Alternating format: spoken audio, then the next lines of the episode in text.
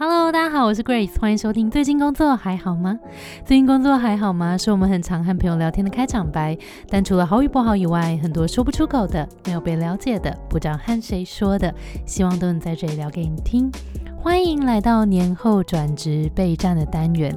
上一集啊，我们聊完了履历撰写的一些小 Tips 以后，今天我们要来好好聊一下面试了。进到面试。很常会收到大家的提问，就是每次要大家讲完讲完自我介绍，然后中间的问答问答环节结束之后，面试官很常都会说：“那还有没有什么事情想要问的吗？”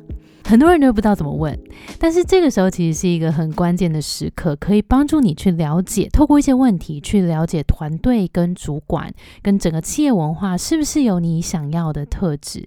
所以这一集我们特别就整理了三个提问方向，帮助你选出适合自己的理想工作。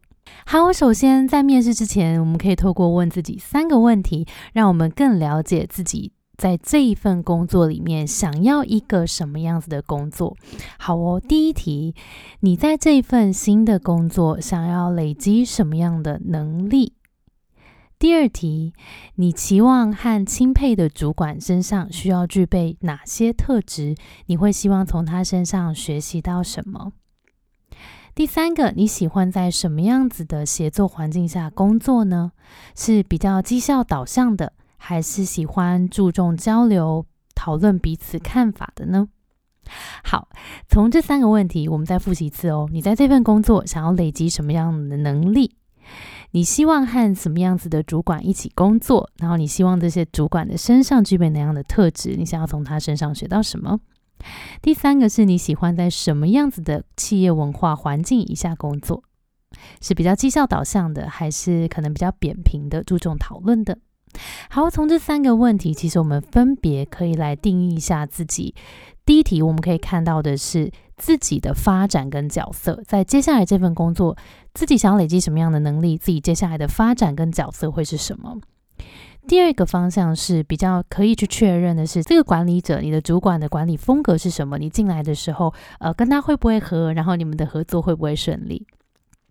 第三个比较可以问出来的是，呃，我在我进来工作之后，这个企业文化会长什么样子？我有一个比较好的想象。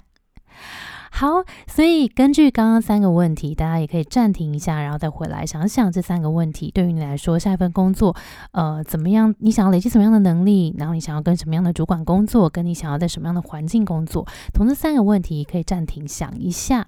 接续下来听，我们要怎么问出这些问题的答案？好，那我们就进到第一个环节喽。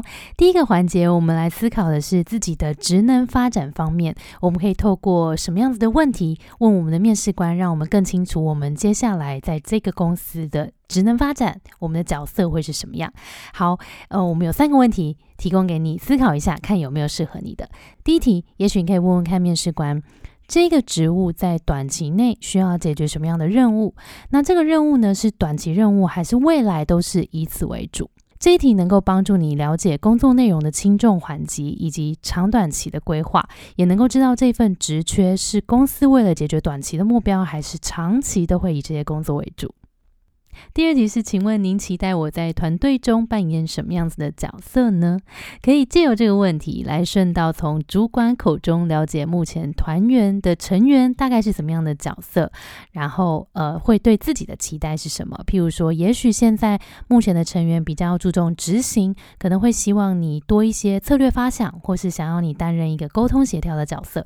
从他的回答，你就可以看到你在这个工作里面会扮演什么样的角色，是不是你最想要发挥的？角色。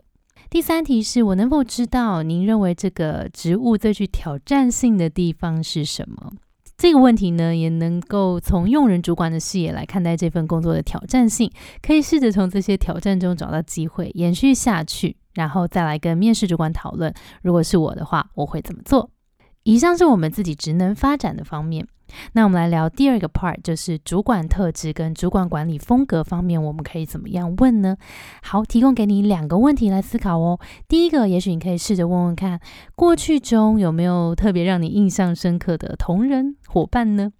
那从主管的回应中，你就可以观察到主管欣赏、认可的正面特质，以及他可能比较没有办法接受的负面特质。第二题是过去有没有遇到什么意见不合的时候？那不知道您是怎么处理的？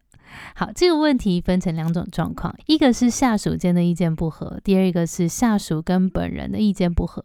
那我们也可以从主管面对状况的时候所展露出来的人格特质，来知道是不是也是你想要和他共事的这个特质，看有没有符合你的期待。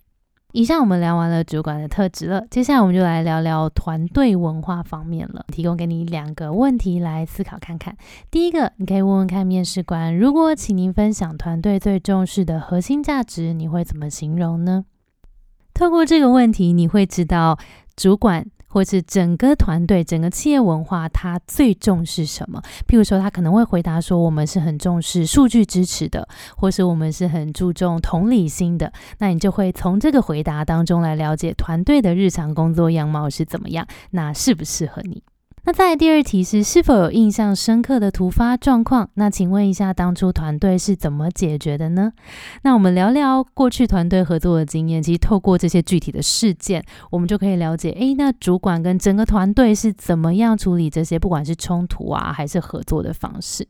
那当然，如果呃主管在这个过程当中，他怎么处理的，也可以表现出他的特质。那如果他在这个过程当中，可能有一些有一些小小的细节，他也不不太清楚，那可能就会知道说，哎，他可能是比较不太管事的主管，所以你可以仔细评估一下，呃，借由他的回答，也可以了解一下说，哦，这个团队的工作样貌，或是他的管事风格大概是怎么样，那也可以借此来评估这个工作适不适合自己。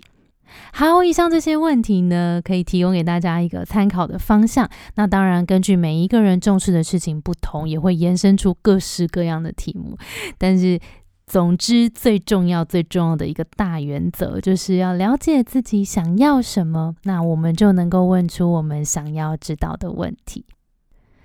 如果现在的你也在转职的阶段，想要更了解如何在履历和面试中呈现自己的优势，一定要来看看 Between Go 最新的求职实战线上课程，会带你透过三个步骤，把转职目标设定好，再提炼过去的经验，具体化自己的优势，然后再把自己的一页式职涯亮点写成履历和自我介绍，协助你把转职的路走得更顺利，而且。Podcast 听众还有专属的折扣码，现在购课现省超过一千二，而且啊，课程即将恢复原价了。有需要的你，赶快到节目资讯栏去看看吧，或是也分享给你身边需要的朋友。那我们今天的节目就到这边喽，下一周我们要来聊的是常见的面试陷阱题如何被破解。